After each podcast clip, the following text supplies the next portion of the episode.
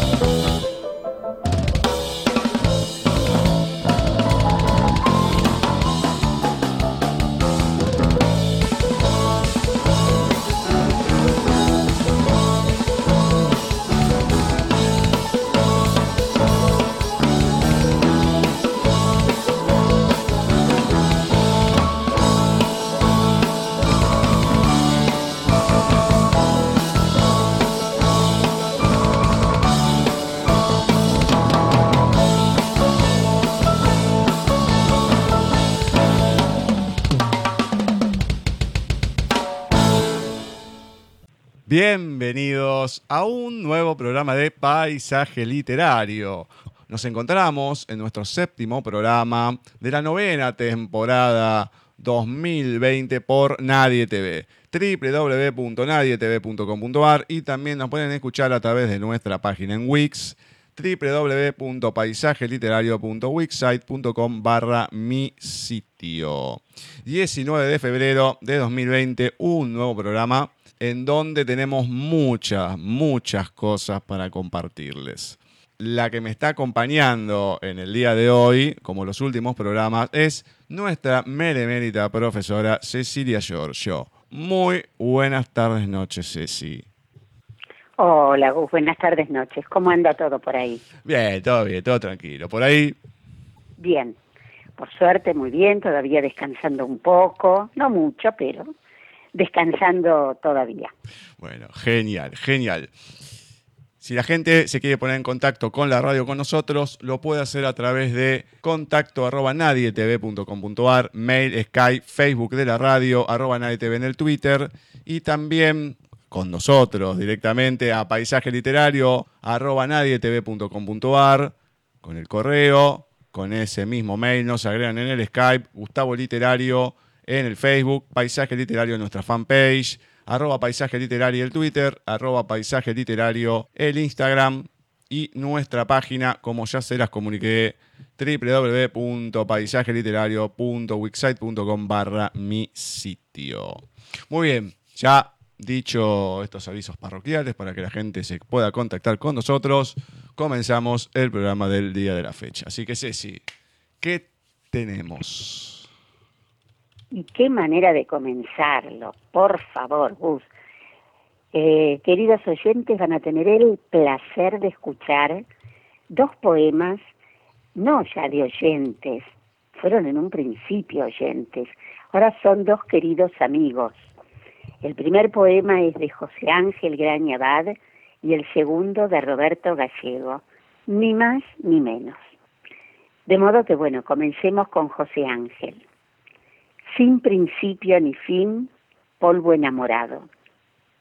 Tantos besos que me encendieron, me encendieron las pupilas, los labios, la médula acogedora del centro de mi cuerpo, como cueva vacía, hambrienta de pasión de fuego eterno e imperecedero, que me durmiese como licor de borracho en la eterna noche de ensueño psicodélico sin fin, pasaporte de la muerte a un presente quieto de llamas que me consumiesen, dejando como hijos ceniza de átomos enamorada, para fecundar la tierra y el universo al soplido del viento caprichoso, para procrear matando el mal. Un universo de universos, como mi niño soñó con poder y soñar concebir. Tantas manos en mi espalda recogiéndome en su seno, como madre a ser recién parido. Tantos surcos en mi pelo, de dedos como arados, sembrando mis sesos, ávidos de hacer nacer el paraíso elegido por el Dios de todos los dioses, para mí y para mi primer amor.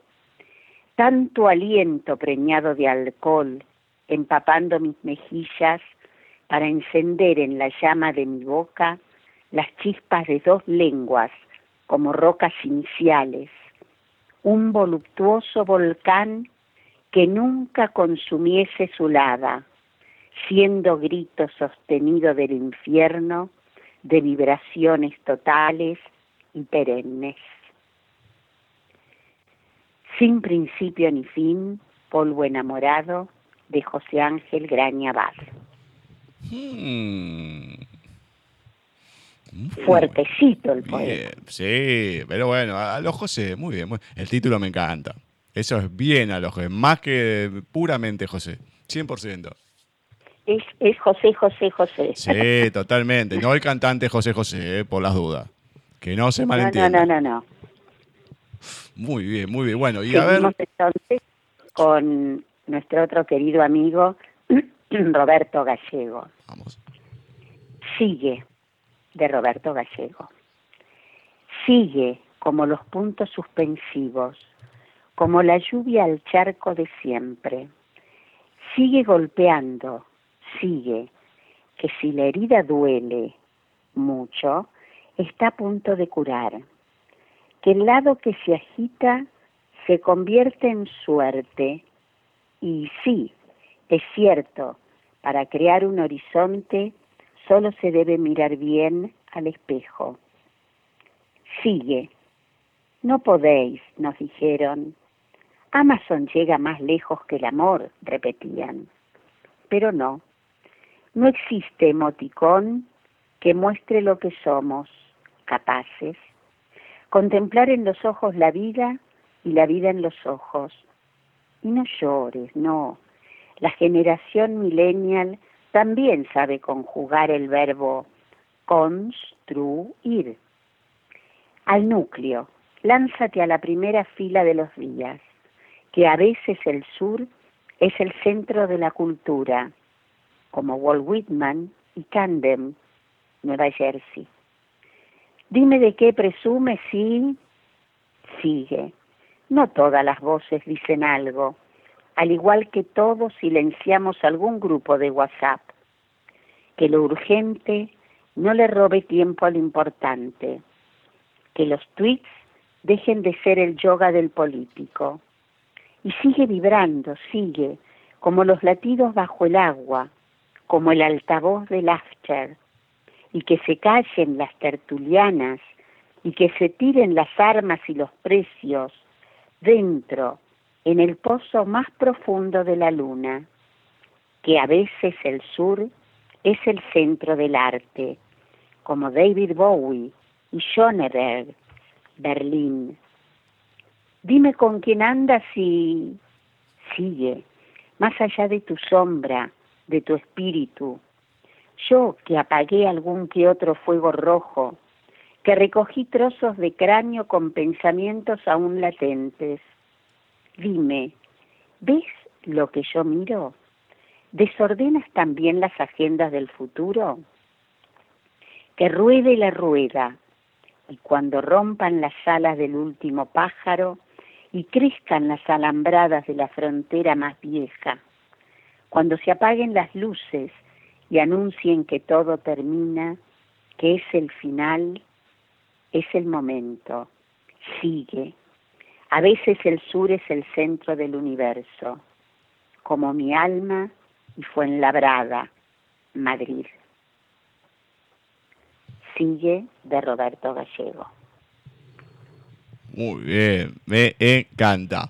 Qué dupla la de hoy, ¿eh? Qué dupla. Es, un placer leerlos, escucharlos, eh, y en el caso de Roberto, que ya sabemos que hace ese juego de palabras, eh, que las pone separadas, eh, que las pone como verso aparte, realmente es un, los dos, los dos poetas maravillosos que tenemos ya como amigos, Gus. Me parece que esto es muy, muy lindo. Sí, más que amistad desde el 2013, desde que empezamos, desde que empezamos con ellos, ¿no? Yo el primer año de paisaje casi que ni lo cuento, pero bueno. Así que muy, muy bien, le mandamos un saludo a los dos enorme. Vamos a ir ahora, vamos a ver qué nos trae en el día de hoy la señorita Molina. Muy buenas tardes, noche, Molina. ¿Cómo le va? Muy buenas tardes, noches, Gustavo, Ceci, equipo, a todos segundo programa consecutivo que la tenemos, así que muy bien, muy bien. Me gusta hasta ahora que venga cumpliendo. Ha visto, todo puede suceder. Sí. año bisiesto pasan cosas raras. La verdad que sí, año bisiesto pasan cosas muy raras. El año de la rata será, como, como lo dije ahí. Le mandamos un saludo a Ludovica, que gracias a ella me enteré que el año de la rata Rata por tirante tendría que ser, pero no importa. A ver, ¿qué tenemos para hoy? Bueno, como en el programa anterior dijo que le encantaría escuchar algo de Bucay. No, no, no, no, no, no, no, me venga a arruinar la cista. Ya tengo, el, tengo febrero bastante cruzado. Por favor, le pido. a mí me encanta cumplir. Me recordó la existencia de, de Jorge Bucay y este, como habíamos leído el año pasado, déjame que te cuente, no, el año pasado, no, el anterior, perdón, que ya estamos en 2020, eh, como habíamos estado compartiendo el déjame que te cuente, este chico Demian creció, han pasado en dos años unos 20 y tenemos el libro Cuenta conmigo. Así que vamos a ver qué, qué pasa con este protagonista, ¿qué le parece? Ay, pasamos de, de Bucay a Lorena Pronsky, o sea, de un extremo al otro, y ahora volvemos a tranquilizarnos con el muchacho este. Para que haya un poco de todo. a ver, a ver, cuénteme entonces. Cuenta conmigo, de Jorge Bucay. Han pasado 20 años. Temián, el entrañable protagonista de Déjame que te cuente, tiene casi 40 años hace mucho tiempo que dejó de tener contacto con el gordo, el psicoterapeuta que le enseñó a enfrentarse a la vida contándole cuentos. Pero, llegada a su madurez, se encuentra en un momento de crisis. Su matrimonio ha fracasado y tiene que emprender nuevos caminos. Un reto profesional le lleva a trasladarse a otro país. La relación con su familia da un vuelco y, además, aparece en su vida una mujer muy importante para él, Demián no puede olvidar cómo le ayudó Jorge en su juventud y siente la necesidad de buscarle. Finalmente consigue encontrarle, pero esta vez tendrá que confiar más en sus propios recursos. ¿Cómo lo complicas todo, Demián? No es bueno analizar tanto cada cosa, cada detalle, cada gesto. Todo lo que no te cuadra es motivo para meternos en una charla interminable. Es agotador, ¿no te parece? Perdona que te lo diga, pero la verdad es que me aburro cuando le das cinco vueltas a cada palabra que digo y diez a todo lo que te parece que me callo. Todo va bien, ¿vale? Me parece que mejor lo dejamos así. Palabras más, palabras menos. Eso fue lo que me dijo Ludmila. Ludmila, una belleza imposible de ignorar, desde su manera de caminar hasta su perfume, empezando por su nombre. Lánguida y etérea se había acercado a mí, una mañana, seis meses antes, durante el recorrido de sala, con su boca sutilmente entreabierta, su guardapolvo desabrochado, sus brazos caídos y su cabello lloviéndole sobre el rostro. No entiendo, dijo encogiéndose de hombros ante la mirada atónita del paciente. ¿Qué es lo que no entiende, doctora? dije, tratando de amoldar la situación, de cara a la institución hospitalaria, elevándola de un plumazo de estudiante a graduada. Nada, me dijo con desparpajo. La verdad es que de esta materia no entiendo nada de nada. ¿Cómo se llama, señorita? Pregunté, intentando sonar amenazante. ¿Yo? Ludmila, contestó, manteniéndome la mirada. ¿Y tú? Y sucedió lo que ningún docente debe permitirse jamás, pero que ocurre a menudo. A mis casi 40 años me enamoré de una alumna. Me enamoré de sus 22 años, de su fragilidad, de su mirada de cansada distancia, de su contradictoria madurez juvenil, extraña y fascinante mezcla de inalcanzable heroína de videojuego y de personaje de Milán Kundera. Me enamoré de ella y seguramente también de su nombre, Ludmila. Quizás debiera decir sobre todo de su nombre, porque ella misma era casi una inexistencia. Era imposible para mí estar unas horas con ella sin recordar a la mujer distante de Neruda. Me gustas cuando callas porque estás como ausente. Y sí, había algo que Ludmila hacía a la perfección, era callar. Callar y pasear su mirada enigmática por ningún lado, como si estuviera fuera del mundo, lejos del universo, dejándome preso de mi imaginaria interpretación de los caminos de su pensamiento. Hoy, en la distancia, a veces me disculpo. Esa joven y su actitud eran toda una novedad para mí y quizá más que eso, el retrato de un vago recuerdo de algún antiguo de mi han olvidado. Además, es verdad, me la encontré precisamente cuando venía escapando de la voluptuosa experiencia de los reclamos permanentes de Gaby.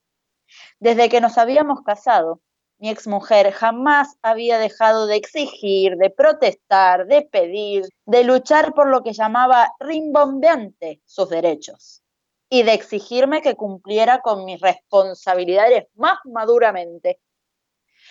Ciertamente, Ludmila era todo lo contrario. Ella solo permanecía, como si estuviera más allá de todo. Y eso era, como cualquiera puede comprender, una gran tentación. Otras veces, sin embargo, me digo que como médico tendría que haber podido ver más allá de mis negaciones y mis deseos reparadores. Confundí su abulé adolescente con una postura casi zen, su absoluta indiferencia con temprana sabiduría y su anorexia nerviosa con ingravidez de la vida espiritual. Debí percibir que su rostro fresco y natural eran el resultado de decenas de cremas y carísimo maquillaje hallado en sus interminables recorridos por los centros comerciales del mundo. Frascos, botes y botellas pagados por papá, diseñados ex profeso para pasar inadvertidos. Debí darme cuenta de que aquella ropa que parecía elegida al descuido y siempre a punto de caer era el resultado de una auténtica estrategia de seducción indiscriminada. Aquel, pues todo bien, resonaba todavía en mis oídos al llegar a casa. Aunque a lo mejor esa niñata insolente tenía razón y yo me empecinaba demasiado en complicarlo todo, en buscarle siempre la quinta pata al gato. De pronto me acordé del gordo. Hacía más de 15 años una tarde me había contado el cuento El Círculo del 99. A lo mejor era eso, ¿Otra vez mi incapacidad para disfrutar de la vida tal como era? ¿Por qué demonios no podía contentarme con lo que tenía? Después de todo, no parecía tampoco. Vocación, profesión, salud, trabajo, amigos y un dinerito en el bolsillo para viajar a verlos. ¿Para qué tanta cabeza? Quizás para no terminar de aceptar. ¿No aceptar qué? La verdad, claro. Y la verdad era que la niña Luzmila me había dejado. Mientras hacía girar con el dedo el hielo que flotaba en el segundo martini rojo, descubrí que el desgraciado hecho tenía un matiz nada despreciable. Este era un auténtico motivo de sufrimiento. Al menos por un rato podía intentar convencerme de que era su abandono lo que me dolía, y liberarme así de esa horrible sensación de desasosiego que desde hacía un tiempo me iba rondando. Pero a pesar de mi deseo, el engaño solo duró hasta terminar la copa. No alcanzaba con la herida narcisista de la partida de Ludmila para comprender el enorme hueco que sentía dentro de mí. Un extraño vacío interior que en los últimos meses condicionaba mi estado de ánimo y que, de muchas maneras, había participado también en el final de mi matrimonio. Había algo más y yo estaba seguro de que, hasta que lo descubriera, no iba a poder estar tranquilo. Otra vez me acordé de Jorge. ¿Cómo era el cuento del discípulo y la taza de té? Casi corrí hacia la biblioteca. Abrí la puerta de abajo, a la izquierda. Revolví mis apuntes de la facultad, junté algunas fotos viejas y aplané un poco mi arrugado título de médico mientras buscaba las notas de cuando hacía terapia con él. Casi siempre anotaba los cuentos que el gordo me contaba en sesión. Efectivamente, ahí estaban. Pasé los papeles hasta encontrarlo y lo releí con auténtica pasión. El hombre llegó a la tienda de Badwin, el sabio, y le dijo, He leído mucho y he estado con muchos hombres sabios e iluminados. Creo haber podido atesorar todo ese conocimiento que pasó por mis manos. Y el que esos otros maestros dejaron en mí. Hoy creo que solo tú puedes enseñarme lo que sigue. Estoy seguro de que si me aceptas como discípulo, puedo completar lo que sé con lo poco o lo mucho que me falta. El maestro Badwin le dijo, Siempre estoy dispuesto a compartir lo que sé. Tomemos un poco de té antes de empezar nuestra primera clase. El maestro se puso de pie y trajo dos hermosas tazas de porcelana medio llenas de té y una jarrita de cobre, donde humeaba el aroma de una infusión deliciosa. El discípulo asió una de las tazas y el maestro cogió la tetera y empezó a inclinarla para agregar té en su taza. El líquido no tardó en llegar al borde de la porcelana pero el maestro pareció no notarlo. Badwin siguió echando té en la taza, que después de desbordar y llenar el platillo que sostenía el alumno empezó a derramarse en la alfombra de la tienda. Fue entonces cuando el discípulo se animó a llamar la atención del maestro. Badwin, le dijo, no sigas echando té, la taza está llena, no cabe más té en ella. Me alegro que lo notes, dijo el maestro. La taza no tiene lugar para más té. ¿Tienes tú lugar para lo que pretendes aprender conmigo? Y siguió. Si estás dispuesto a incorporar profundamente lo que aprendas, deberás animarte a veces a vaciar tu taza. Tendrás que abandonar lo que llenaba tu mente. Será necesario estar dispuesto a dejarlo conocido sin siquiera saber qué ocupará su lugar. Aprender decía el gordo siguiendo a los sufíes. Es como encontrarse con un melocotón. Al principio solo se ve lo áspero y rugoso. El fruto no parece demasiado atractivo ni tentador, pero después de pasar la primera etapa, se descubre la pulpa y el aprendizaje se vuelve jugoso, dulce y nutritivo. Muchos querrán detenerse en ese momento, pero crecer no termina aquí. Más adelante nos encontraremos con la dura madera del hueso. Es el momento del cuestionamiento de todo lo anterior.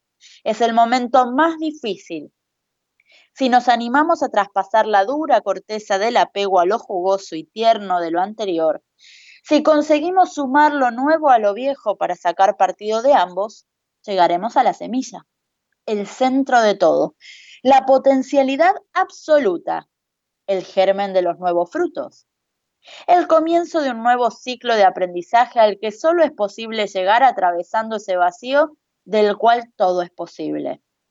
Podía ser que eso me estuviera pasando, pero en todo caso, aquí estaba yo, discípulo, dispuesto a vaciar una vez más mi taza. ¿Dónde estaba el maestro? Miré a mi alrededor con atención, pero del maestro ni una foto. Jorge Bucay. Ay, yo sabía que en algún momento iba a volver este muchacho. Otra vez Bucay. Tuve un año de respiro. Bueno, Pronsky y demás. Y ahora otra vez Opa. Dios mío. Por suerte, en esta primera parte no apareció. Eso es lo importante. No, pero ¿sabes qué pasa? Yo creo que es un Bucay distinto. A mí me está gustando más que el primero. A mí me está gustando más que el primero. A mí también, porque todavía no apareció Bucay, que es lo importante. Bueno, no, no, no pero. Eso es muy importante. Bueno, perfecto. Voy a ir con un texto ahora que, si mal no recuerdo, es la primera vez que voy a leer algo de él, eh, que es un escritor que se llama Juan Sasturay. Vamos a ver qué les parece. Acá nos vamos más a los textos deportivos. Entonces, Juan Sasturain, el último entrenador. Me lo encuentro de casualidad el sábado en la drogué, en el cumpleaños de la hijita de un amigo. Salta el apellido, que es raro, poco frecuente, y enseguida asocio a ese viejo, ese abuelo materno sentado casi de regalo a un costado de la mesa puesta en el extremo del living, con los recuerdos de infancia, de las figuritas, no, no es un jugador, pero es un hombre y una vaga cara del fútbol. Aprovecho que los pibes se van al patio a devastar lo que queda de un jardín con más calas que pensamientos y le busco la memoria con una pregunta respetuosa, como tocar a un oso despeluchado con un palo a través de las rejas. Su apellido me suena, le digo mientras nuestras manos convergen sobre la fuente de masitas lo asocio con el fútbol de los 40 y 50, cuando yo era chico. ¿Puede ser? Tras un momento me confirma que sí. Y el reconocimiento al que no está acostumbrado lo ilumina un poco. Apenas, como las velitas de esa torta de nena, sin jugadores, que espera en medio de la mesa. Ya nadie se acuerda. No crea. Nos trenzamos a charlar y no sé cómo, pero al rato, mientras los otros destapan botellas, nosotros estamos en el dormitorio, porque esa es su casa, la de siempre, destapando una caja de alevosos recuerdos. Ese año que usted dice salimos campeones, revuelve, encuentra. Acá estoy yo. Y me señala lo evidente, lo alevoso de su figuración. Es la foto de una revista y él está parado a un costado, el penúltimo de la fila de arriba, entre un colado habitual y un marcador de puntas de los que todavía no se llamaban así. ¡Qué pinta! Tiene bigotitos, el jopo tieso de gomina o ricibril y una E bien grande de pañolensi pegada, acaso con broches, en medio del pecho. El rompevientos, así se llamaban los inevitables buzos de gimnasias de entonces, está algo descolorido y los pantalones abombachados se le ajustan a la cintura un poco demasiado arriba. Le dan un aire ridículo.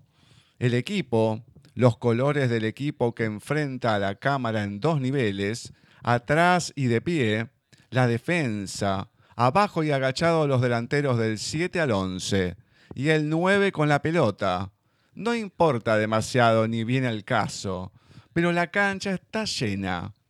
Linda foto, digo. Porque es linda foto, en serio. Sí. Me muestra otra parecida de esa época, de un diario, y después otra más, posterior, coloreada a mano al estilo fotógrafo de plaza. Ya el equipo es otro y las tribunas detrás, mucho más bajas, El rompeviento es el mismo. Estoy seguro que es el mismo. Está un poco más descolorido. Pone las tres fotos en fila y me dice, me sorprende, no estoy. ¿Cómo que no? Y por toda respuesta, contra toda evidencia, pone el dedo en el epígrafe. Va de jugador en jugador, de nombre en nombre. Y el suyo en todos los casos brilla, como el ricibril, por su ausencia. No era costumbre, supongo, y me siento estúpido. No era el tiempo, todavía, recuerda sin ira. Claro, él sigue revolviendo, elige y me alcanza.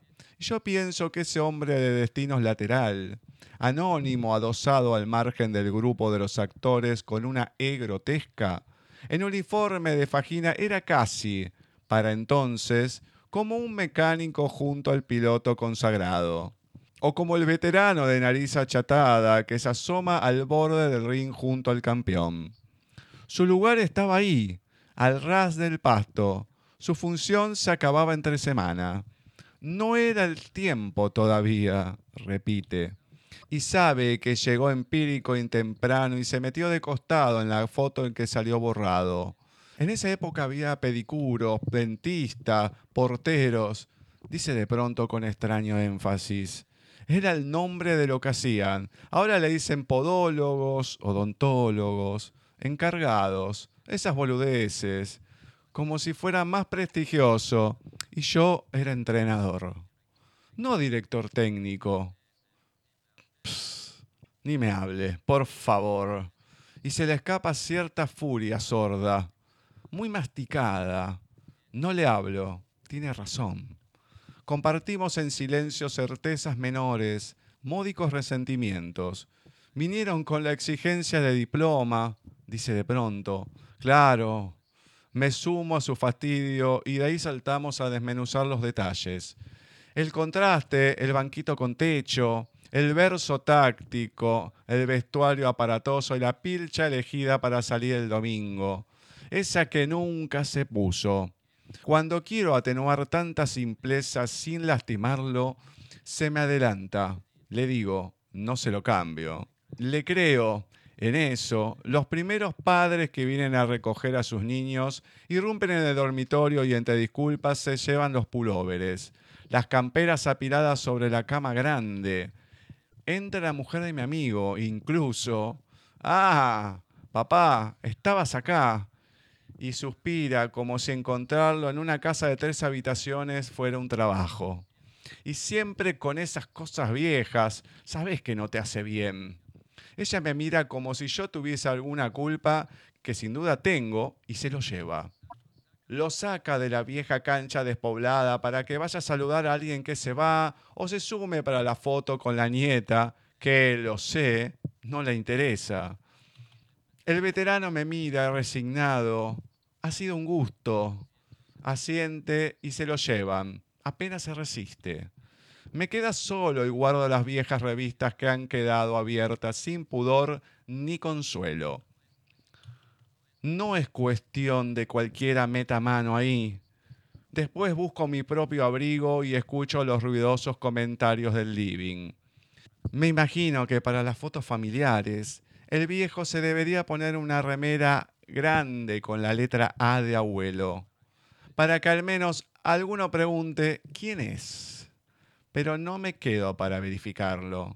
Me basta con sentir o imaginar que he conocido al último entrenador.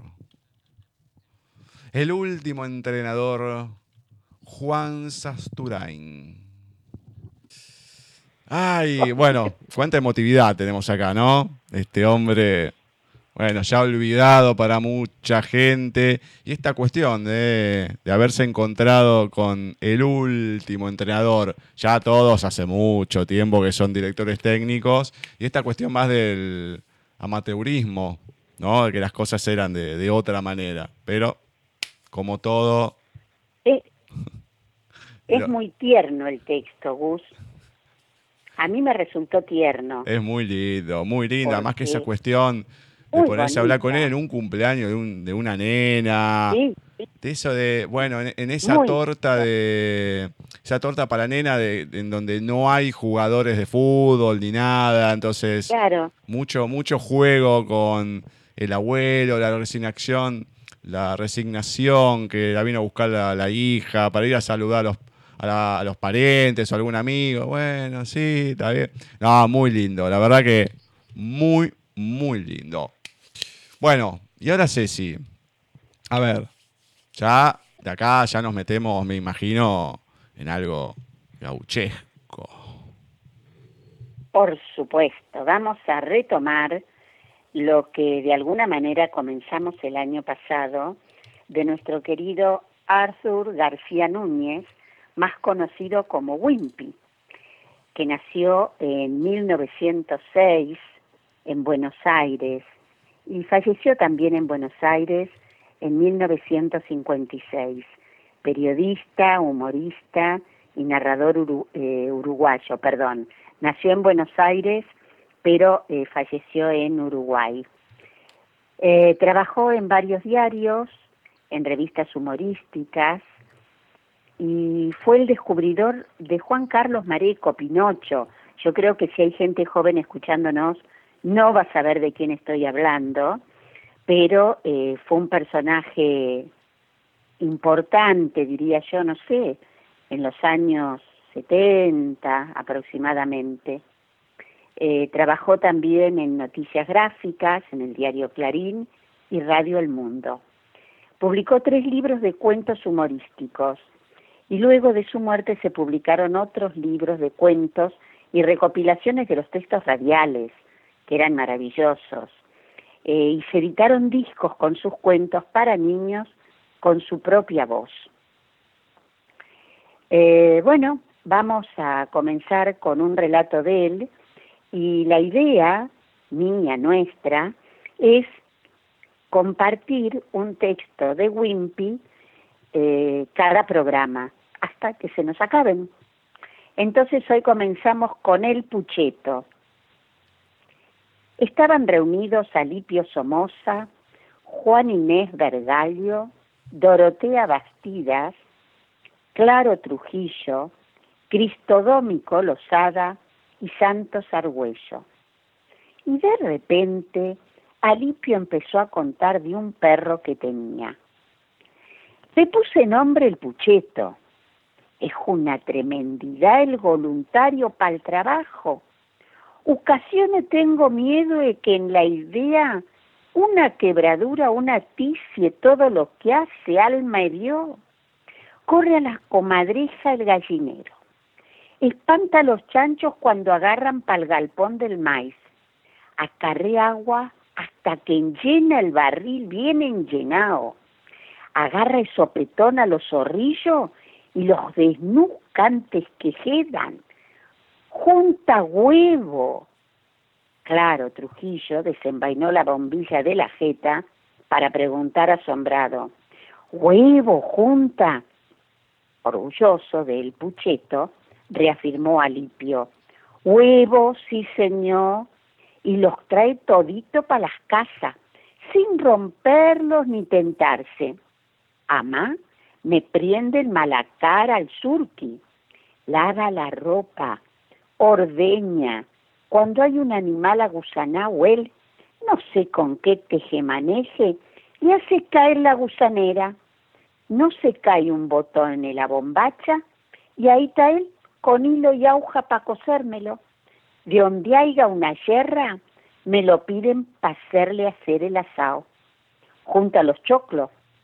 ¿Ustedes habían oído un perro que juntara choclo? Bueno, el pucheto junta. Todos movían las cabezas admirados. Y Alipio siguió. Se va mate cuando anochece ya, sin que se lo mande, y prende el farol. Una preciosura ese perro, mire. Duerme en la pieza al lado de la mía. Y si de noche oye que me muevo, viene enseguidita a ver si preciso algo. Y entonces, Cristodómico Lozada, que medio le tenía inquina Lipio, se le acercó al oído a Juan Inés Vergallo y despacito le dije, hasta ahora todo iba bien, pero yo sabía que no iba a acabar sin hacer un embuste. Tiene una sola pieza en la casa y él topa hacerse ver, sale con que el pucheto duerme en la de al lado. El pucheto de Wimpy. Muy bueno, muy excelente, la verdad. Qué, Son muy lindos. qué genialidad, qué genialidad. La verdad que con ese Son final. muy buenos. Son muy buenos, realmente. Bueno, recordamos esto había empezado el año pasado, después le dijimos a Ceci, igual hay que empezar a leer para el año que viene, uno y todo, así que genial. Lo, lo lees muy bien, Ceci, me, enca- me encanta. Yo si lo leo, leo cualquier cosa, me trabaría, terminaría diciendo cualquier barbaridad, ya con los nombres, No, olvídate. No, no. Llevaría mucho trabajo eso, así que muy bien, me encantó. Bueno, me alegro. Espero que a los oyentes les guste también, porque tenemos varios, varios, varios de Don Wimpy. Algunos más breves, otros como este un poquito más extenso, pero tenemos varios. Muy bien. Hay buenas repercusiones ahí en Instagram. Ahí Marce, que le mandamos un saludo que ahora viene a continuación. Los está haciendo videos, están subiendo hace un tiempo ya, ¿no? Desde el año pasado. Y bueno, la gente le, le gusta lo que se va, se va narrando, se va contando semana a semana. Bueno, se hacen videitos, se suben y bueno, y ahí la gente lo puede escuchar de otra manera, más allá de los enlaces de Anchor que compartimos y demás. Así que bueno, la gente siempre muy, muy agradecida. Y ahora, lo dicho, vamos con Marce y uno de sus audios. Instructivo para quitarme la ropa. Fragmento. Si vas a quitarme la ropa, desnúdame de miedos. Deja colgado en el placar mis prejuicios profundos. Asalta la madriguera de mis deseos y rompe todos los candados. Si vas a quitarme la ropa, desátame la boca. Ordena a mis mariposas que me liberen la lengua. Abre nuevos cauces a mis ríos contenidos. Cuelga mis caderas en el trapecio de los versos. Si vas a quitarme la ropa, despiértame las hadas de mis manos. Escala la cumbre de mis pechos, donde los ecos galopan sin mesura. Conquista mis tierras sagradas hasta el final del arco iris, y cuando por fin hayas hecho de mí tu poesía, quítame la ropa para hacerte mío. Que sepas que sigo siendo la misma loca, la tuya, la mía, la nuestra, la de nadie. Que sepas que sigo cerrando los ojos y te veo por todas partes, que el viento me sigue trayendo tu risa y la lluvia me sigue mojando de ti. Que sigo siendo la misma loca, la romántica, la cursi, la que desgasta insomnio pensándote, la que sueña y amanece sin ti, la que te susurra antes de cerrar los ojos. Yo, la que solo tú conoces, mujer de mil letras y caricias suaves. Que sepas que sigo siendo yo la que estoy, la que soy, que vivo, que suspiro, para llenarte el alma en cada sorbo que le das al aire. Que sepas que sigo siendo yo, con piel nueva todas las mañanas, con sueños eternos, que sigo siendo yo, contigo, sin ti, extrañándote, escribiéndote, susurrando en tu oído, no me olvides, no me olvides. Sigo siendo tan yo y tan tuya como siempre. Manatowa.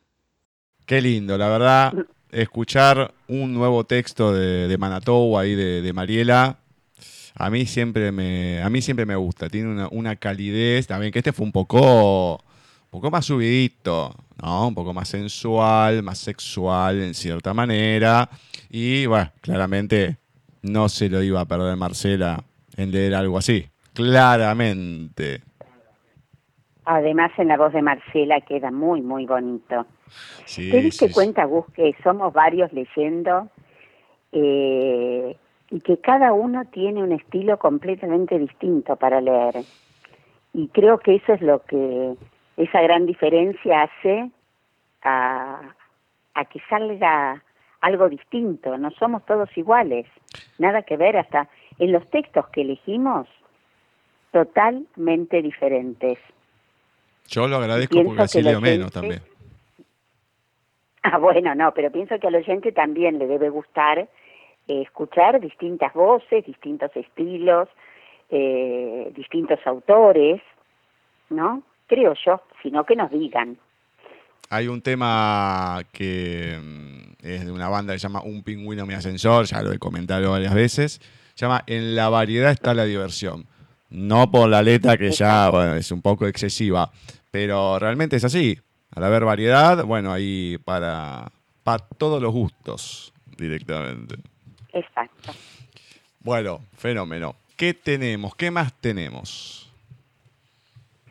Bueno, yo había pensado este año, pensando en las efemérides, ¿no es cierto?, de cada mes. Tenemos muchos autores, muy buenos escritores realmente, y a veces, de un programa al otro, eh, me doy cuenta que se nos pueden pasar las fechas y yo en especial o vos decimos, uy, no sé, el 3 de febrero, por decir algo ahora que ya pasó, nos quedó tal autor. Bueno, eh, me parece que podríamos englobar en el mes de febrero, luego en el mes de marzo, distintos autores que nacieron en ese mes o partieron sin especificar, la gente quizás lo sepa, pero nosotros sin especificar la fecha, para no quedarnos con las ganas de leerlos. ¿Qué opinas? Pero me parece estupendo. Bueno, entonces eh, hoy podemos eh, leer un texto de eh, Ricardo Guiraldes, nada menos, nada menos. don Ricardo Guiraldes. Antes de que lo leas, así dejamos un poco de suspenso a la gente, vamos a aprovechar que Yamira Biancheri, nuestra amiga Yamira Biancheri de Librománticas, nos ha mandado una nueva reseña. Así que escuchamos a, a Yami con la reseña del libro de Librománticas y después, para que la gente lo espere, venimos con Ricardo Huiraldes. Muy bien. Buenas tardes, noches, oyentes. Es un placer estar nuevamente con ustedes. En esta ocasión les voy a estar hablando de Patricia Rey y su heroína de sueños, un libro de poesía y narrativa breve. Patricia es una escritora argentina que inició sus pasos en la literatura a los 12 años, escribiendo poesía. Participó de varias antologías, ciclos y talleres literarios, incursionando también en el relato. De paso, puedo contarles que ella es una de las participantes de la próxima antología de librománticas, la cual se titula Florecer en Otoño y la cual este año va a estar con ustedes. Les voy a contar que en este libro te encontrás con el amor y todas sus aristas. Vas de una poesía a otra paseando por, por las emociones, desnudando tu alma. Es un libro para disfrutar, para tener en la mesa de luz y leer todas las noches para descubrir qué tan profundo podemos llegar a sentir. A continuación les voy a leer No te dejaré de amar, que es una de las poesías de este ejemplar. Hoy solo me resta aferrarme a tu ausencia, como antes en las noches de frío me aferraba a tu espalda. Solo me resta aferrarme a los recuerdos de los momentos compartidos aferrarme a las ilusiones que tenía y los sueños que esperaba que se hicieran realidad. Recordar las tardes soleadas caminando de la mano juntos en una plaza. Recordar noches de invierno cobijada en tus brazos. Recordar tus ojos de mar, tu boca de fresa. Recordar tus manos suaves y tu cariñosa forma de hablar. Hoy solo me queda recordar, para que la triste verdad no me diga cuánto te extraño y tú no estás. Solo me resta soñar para que la cruel realidad no me eche a la cara que nunca te dejaré de amar. Wow. Eso es todo por hoy. Si quieren conseguir Heroína de Sueños de Patricia Rey, lo pueden hacer a través de nuestras redes sociales, Facebook e Instagram. Espero que hayan disfrutado de esta nueva entrega. Les mando un beso gigante y de parte de, bueno, Yamila, quien les habla, Natalia y Marisa, de Librománticas, les damos las gracias por estar del otro lado. Un beso. Bueno, muy bien, la verdad que algo distinto, ¿no? Un poemario. Habíamos tenido el mes pasado a Marisa Citeroni con una de sus sagas. Y ahora nos sorprenden desde Librománticas, ahí en la voz de Yami, un poemario. Muy bien, la verdad que le agradecemos y esperemos que vayan creciendo estas reseñas de libros y que podamos tener un poquito más, ¿no? Todos los programas. Así que a Yami, a Marisa, a Natalia y por supuesto a Patricia Rey, que es la autora del día de hoy, con Heroína de Sueños. Bueno, Ceci, ahora sí, vamos con Ricardo Huiraldes. Don Ricardo Huiraldes, nacido en febrero de 1886, novelista y poeta argentino. Su novela, eh, culmine diría yo, o la que nos parece más importante es Don Segundo Sombra, que es una novela rural argentina eh, que terminó de escribir en 1926. Y a diferencia de otro poema nuestro, El Martín Fierro, de José Hernández, no reivindica acá socialmente al gaucho, sino que lo evoca simplemente como personaje legendario y en un tono elegíaco. Hoy vamos a compartir un texto de él titulado El Pozo. Sobre el brocal desdentado del viejo pozo, una cruz de palo roída por la carcoma miraba en el fondo su imagen simple, toda una historia trágica.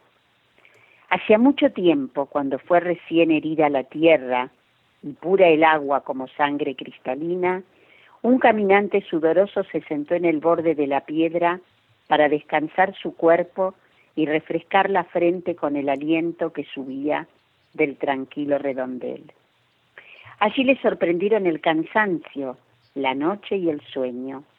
Su espalda resbaló al apoyo y el hombre se hundió golpeando blandamente en las paredes hasta romper la quietud del disco puro ni tiempo para dar un grito o retenerse en las salientes, que la rechazaban brutalmente después del choque. Había rodado llevando consigo algunos pelmazos de tierra pegajosa.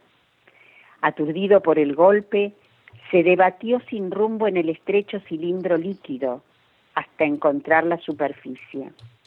Sus dedos espasmódicos, en el ansia agónica de sostenerse, horadaron el barro rojizo. Luego quedó exánime, solo emergida la cabeza, todo el esfuerzo de su ser concentrado en recuperar el ritmo perdido de su respiración. Con su mano libre, tanto el cuerpo, en el que el dolor nacía con la vida, miró hacia arriba, el mismo redondel de antes, más lejano sin embargo, y en cuyo centro la noche hacía nacer una estrella tímidamente. Los ojos se hipnotizaron en la contemplación del astro pequeño que dejaba hasta el fondo caer su punto de luz. Unas voces pasaron no lejos, desfiguradas, tenues. Un frío le mordió del agua y gritó un grito que a fuerza de terror se le quedó en la boca. Hizo un movimiento y el líquido onduló en torno, denso como mercurio.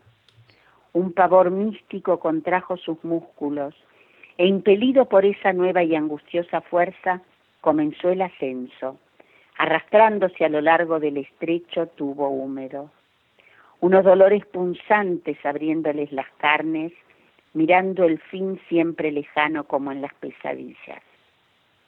Más de una vez la tierra insegura cedió su peso, crepitando abajo en lluvia fina entonces suspendía su acción tendido de terror, vacío el pecho y esperaba inmóvil la vuelta de sus fuerzas. Sin embargo, un mundo insospechado de energías nacía en cada paso y como por impulso adquirido maquinalmente, mientras se sucedían las impresiones de esperanza y desaliento, llegó al brocal, exhausto, incapaz de saborear el fin de sus martirios. Allí quedaba, medio cuerpo de fuera, anulada la voluntad por el cansancio, viendo delante suyo la forma de una guaribay como cosa irreal. Alguien pasó ante su vista, algún paisano del lugar seguramente, y el moribundo alcanzó a esbozar un llamado, pero el movimiento de auxilio que esperaba fue hostil. El gaucho, luego de santiguarse, resbalaba del cinto su facón, cuya empuñadura en cruz tendió hacia el maldito. El infeliz comprendió. Hizo el último y sobrehumano esfuerzo para hablar, pero una enorme piedra vino a golpearle en la frente y aquella visión de infierno desapareció como sorbida por, el, por la tierra. Ahora todo el pago conoce el pozo maldito y sobre su brocal, desdentado por los años de abandono, una cruz de madera semipodrida defiende a los cristianos contra las apariciones del malo. El pozo de Ricardo Huiraldes. Ah, bueno. Oh, Me hizo acordar en, en alguna parte, a, si no me equivoco se llama así, la frase maldita de, mm, de Edgardo, creo que era, también del hombre Ah, este, que lo apuñalan, que tiene la discusión. A ver, no es lo mismo, sí, sí, sí, pero sí. la parte que abre, lo, lo apuñalan, que queda ahí, esa partecita, ¿no? Pero me, me hizo rememorar sí. un poco el, el relato de Edgardo. Ya ahora que decís Edgardo, vamos a traer textos de Edgardo también. Sí, como que no. Eh, además que tiene una producción, otra que Wimpy, otra que, no te, otra, otra que la ¿eh? Bueno, vamos a ir con un último audio de Molina, a ver qué nos trae en esta ocasión. Ay, Molina, Molina, la tenemos otra vez. Le agradezco mucho por lo que nos acaba de compartir anteriormente, ¿no? Otra vez nuevamente el señor Jorge Bucay. Y ahora, ¿qué tenemos? Bueno, ahora este año vamos a cambiar un poquito, no mucho, pero sí un poquito. Vamos a, a cortar eh, la onda Lorena Pronsky y le traigo a Sin Wololo. No, no, no, no, espere, espere, espere, espere, espere. ¿Cómo que Lorena Pronsky no va a estar más?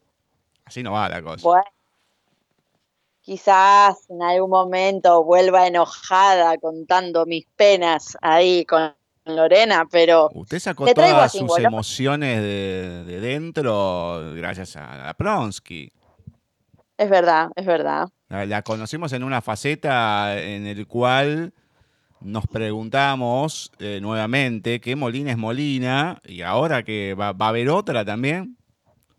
Va a haber otra también, que es justamente eh, quien le hace las ilustraciones a Lorena Pronsky en sus libros. Bueno, es una chica muy simpática de Verazategui, que estudió en el Profesorado Superior de Artes Visuales en la Escuela Municipal de Bellas Artes Carlos Morel de Quilmes, y que en 2013 participó en una película de zombies Cine Z por demás, y expuso obras en varias ocasiones, pintura informalista y demás. Es muy, muy buena dibujando, haciendo sus ilustraciones. Tiene muchos libros en los cuales ella hizo las ilustraciones, pero además se animó desde hace unos años para acá a escribir. Y de hecho en su último libro es justamente Lorena Pronsky la que le hace el prólogo y su último libro se llama Loca, Cósmica y otros viajes, relatos de amor, Fernet y semillas. Así que traigo a Sin Wololo. Mire usted, así que trae a una autora que se conoce con la Pronsky y que esta última le hizo el prólogo a su libro. Bueno, si se conocen, bueno, vamos a ver cómo, cómo es, qué es lo, lo que escribe, vamos a ver si es parecido o totalmente lo contrario. Vamos a ver de qué se trata. Yo creo que nos vamos a encontrar con otra cosa diferente.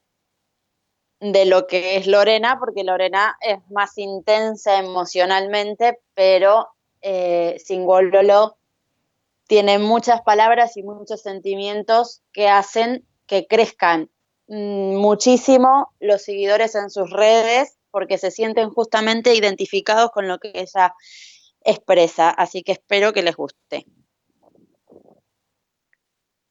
Se la pasan hablando del amor. Tengo todas las definiciones calcadas en la mente que van desde el rayo de Cortázar hasta el amor que se construye remando todos los días barquitos de origami. Tengo presentes todas las definiciones del amor, desde el amor más libre hasta el amor más apegado del mundo. Tengo tantas teorías leídas y tanta explicación exhausta sobre el tema de quienes se creen dueños de la verdad, pero yo te veo reír, yo te veo soñar, te veo soñarme, yo te veo enojarte ante lo injusto, yo te veo ser vos y encontrar la nota exacta que toca un tema en mi espalda. Y te veo tan así como nadie lo puede entender jamás que les pido perdón a todos, a todos los que pueden definir el amor sin haberte visto reír. Y mientras les pido perdón, me cago un poco de risa, porque todos para escribir pensaron en alguien, pero no pensaron en vos, excedes toda la magia. Definan el amor como quieran, definan el amor de mil maneras, pero que te vean reír cuando te digo que te amo, y que después me expliquen cómo puedo hablar de vos sin inventar palabras que aún no existen para describirte. Sin cuololo.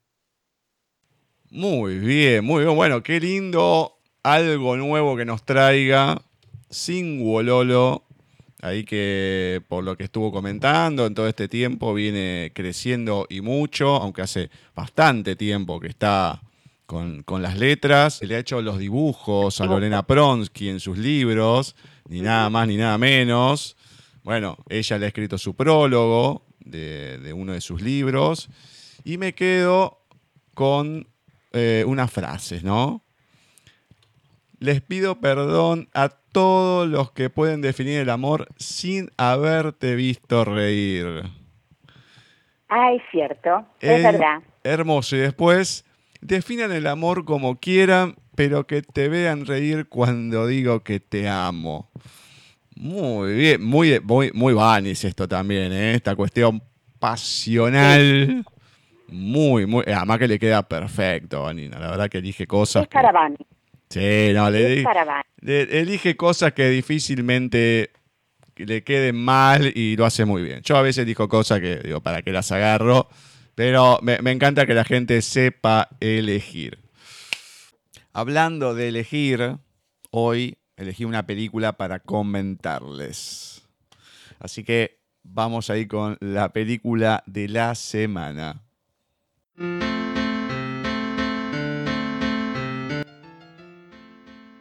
Nos vamos al año 2009.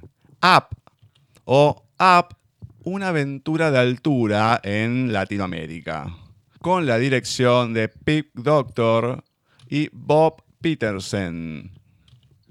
Sus protagonistas, Edward Asner como Carl Fredricksen, Christopher Flanner como Charles F. Mans Jr., Jordan Nagai como Russell, Pig Doctor como Kevin, que es una especie de ave extinta con plumaje colorido y de 4 metros de altura que habita en Cataratas del Paraíso. Y Bob Peterson como Dog, que es un perro parlante de raza Golden Retriever. La película comienza con la infancia de Carl Fredricksen. Él es fanático de Mans y se entera, en uno de los documentales que pasaban en la época, que fue acusado de fabricar el esqueleto de un ave gigante, el cual había afirmado que había encontrado en Cataratas del Paraíso, que había encontrado en Venezuela, Sudamérica. Poco después, Carr conoce a una niña enérgica y un poco excéntrica, llamada Ellie, que también, como él, es fanática de Manx. Se hacen amigos y ella le manifiesta su más grande deseo, que es trasladar su club, que está ubicado en una casa abandonada en el barrio, a un acantilado con vistas a Cataratas del Paraíso, a donde acudió su más grande héroe, Mans. Carl le promete ayudarle a lograr su sueño. Pasan los años y se ve cómo Ellie y Carl se casan, envejecen y finalmente Ellie fallece. Aquí nos encontramos a un Carl ya amargado ante la vida y alrededor de su casa, esta casa tan, querida por los dos, construyen varios edificios de departamento. Y en la situación que desean comprarle la casa constantemente para construir otro edificio más. Él se niega, le cierra la puerta siempre y cada una de las veces que le van a hablar para comprarle la casa. En eso aparece el personaje de Russell, que es un niño explorador, que debe conseguir su última medalla para que lo puedan cómo ascender en los Boy Scouts, que es la ayuda a los mayores.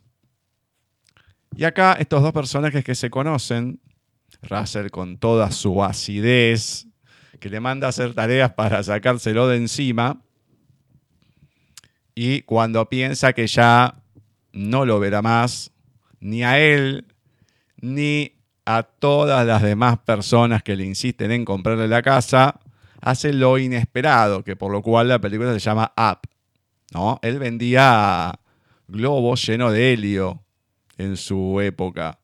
Entonces empieza a llenar todos los globos alrededor de toda la casa y así esta se eleva y eh, de esta forma se quiere dirigir al tan ansiado destino y al sueño que tenía Eli de llegar a Cataratas del Paraíso. ¿Qué va a pasar a partir de acá? Bueno, tendrán que ver la película, a ver cómo sigue. ¿Quién es este personaje Kevin, que es bautizado por Russell, que se lo encuentran en Cataratas del Paraíso? El encuentro también con Mans, ¿no? que está hace tantos años ahí en búsqueda también de su reivindicación y toda esta jauría de perros parlantes que vamos a encontrar, que son los ayudantes del mismo Manx.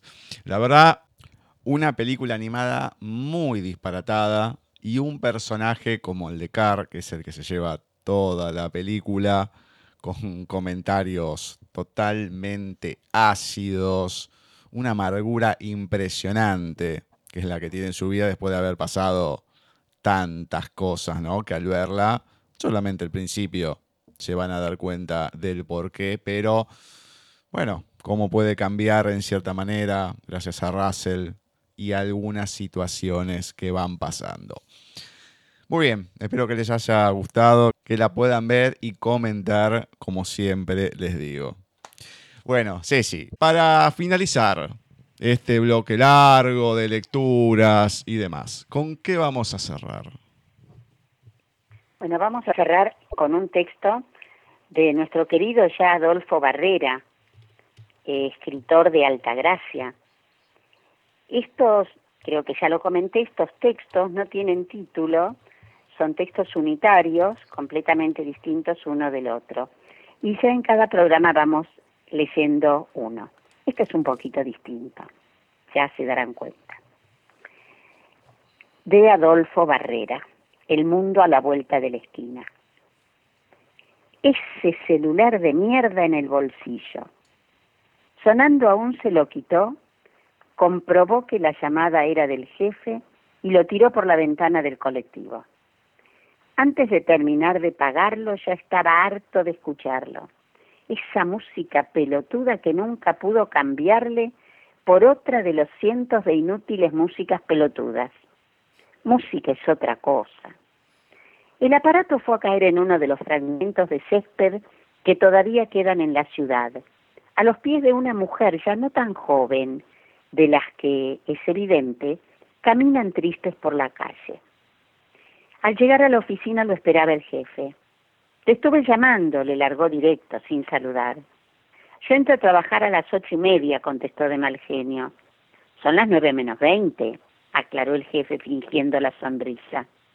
Descontale todas las llamadas que me hiciste al celular, que por tu culpa tuve que comprar y que ya no existe. ¿Quién atendió entonces hace un rato? No sé, lo tiré por la ventanilla del colectivo. Era una voz de mujer, explicó el hombre escuchando, pero sin atender a la respuesta del otro. Dijo que le encantaría ubicarte. ¿Y qué le dijiste? Que trabajabas acá, contestó el jefe. Cuando ella llegó no sintió sorpresa, sino una primitiva indignación. Era cierto que le había dicho dónde ubicarlo sin su permiso, para reírse, como lo estaba haciendo allá, en el lejano escritorio. La mujer traía una bolsa, su carterita colgada, su dignidad madura. Son cosas que me pesan y no me animo a tirar, dijo la mujer, y abrió la bolsa. Iba sacando de ella una foto en donde se la veía más joven con un hombre, una enorme carpeta con papeles. Es mi novela. Nunca la pude terminar, explicó, antes de seguir con una medalla, un saquito. Me vine con el saco. Hizo calor todo el día. Estoy cansada de llevarlo encima. Y esta receta que alguien me dio una vez y nunca intenté cocinar siquiera. El hombre se reía sin entender.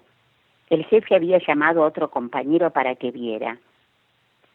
Vos vas a saber qué hacer con estas cosas, dijo la mujer. Amagó a irse, pero se arrimó y lo besó con dulzura y decisión. Esto también me pesaba. Entonces sí, dio vuelta y se fue. ¿Cómo hago para volver a verte? preguntó aturdido. Ella contestó, no te preocupes, tengo tu celular. El mundo a la vuelta de la esquina de Adolfo Barrera. Muy bueno, pero qué, disparatado, ¿eh? Pero muy bueno. Totalmente disparatado, totalmente. Totalmente. Me gustaba más que encima te, y si lo conocieran, no, no, digo, y si lo conocieran, una persona, yo lo he visto pocas veces cuando estuve con él en su negocio, en su librería, que ahora es Museo de, Cultura, creo, es una persona eh, sumamente sobria, recatada, que no, no, no te parece que puede escribir así cosas disparatadas. Eh, lo haces escribiendo cosas serias. Muy bueno, está muy bueno. Además, qué lindo el juego de palabras con el celular, ¿no? Tengo tu celular. Ya no sabemos si se lo devolvió, porque todo lo que nombró no dijo el celular. O si tiene el número nada más. No, no, muy bueno. Muy, muy bueno. La verdad que un lindo descubrimiento, ¿no? Ya lo creo. Bueno, eh, le avisamos a la gente que en el próximo bloque vamos a tener una entrevista un poco más corta de lo habitual a una de las escritoras de Ediciones Russer. En este caso va a ser Ariadna Monjo Miñano, que nos va a estar comentando sobre las cartas de Ana Belén, que es su novela, una novela corta. Bueno, como comenté, ya saben, ha publicado el año pasado Ediciones Russer, así que espero que la puedan disfrutar. Pero, pero antes de nada, voy a presentarles, porque el señor José Ángel Abad está un poco vago, estas obras fundamentales o imprescindibles de la música elegida por él, ¿no? Así que vamos a escuchar Dance Me to the End of Love del poeta, novelista y cantautor canadiense Leonard Cohen. La misma fue publicada en 1984 en su álbum de estudio Various Positions. Aunque estructurada como una canción de amor, Dance Me to the End of Love está inspirada en el holocausto. En una entrevista, Cohen dijo sobre la canción, Dance Me to the End of Love. Es curioso cómo las canciones comienzan, porque el origen de la canción, de cada canción, tiene una especie de grano o semilla que alguien te entrega o que el mundo te da. Y por eso el proceso es tan misterioso acerca de cómo escribir una canción pero eso vino de escuchar, leer o conocer que en los campos de concentración, al lado de los crematorios, en algunos de los campos de la muerte, un cuarteto de cuerdas era presionado a tocar mientras este horror continuaba. Y estaban tocando música clásica mientras sus compañeros de prisión estaban siendo asesinados y quemados. Por lo tanto, esa música, llévame bailando hasta tu belleza con un violín ardiente, ¿qué significa la belleza así siendo la consumación de la vida?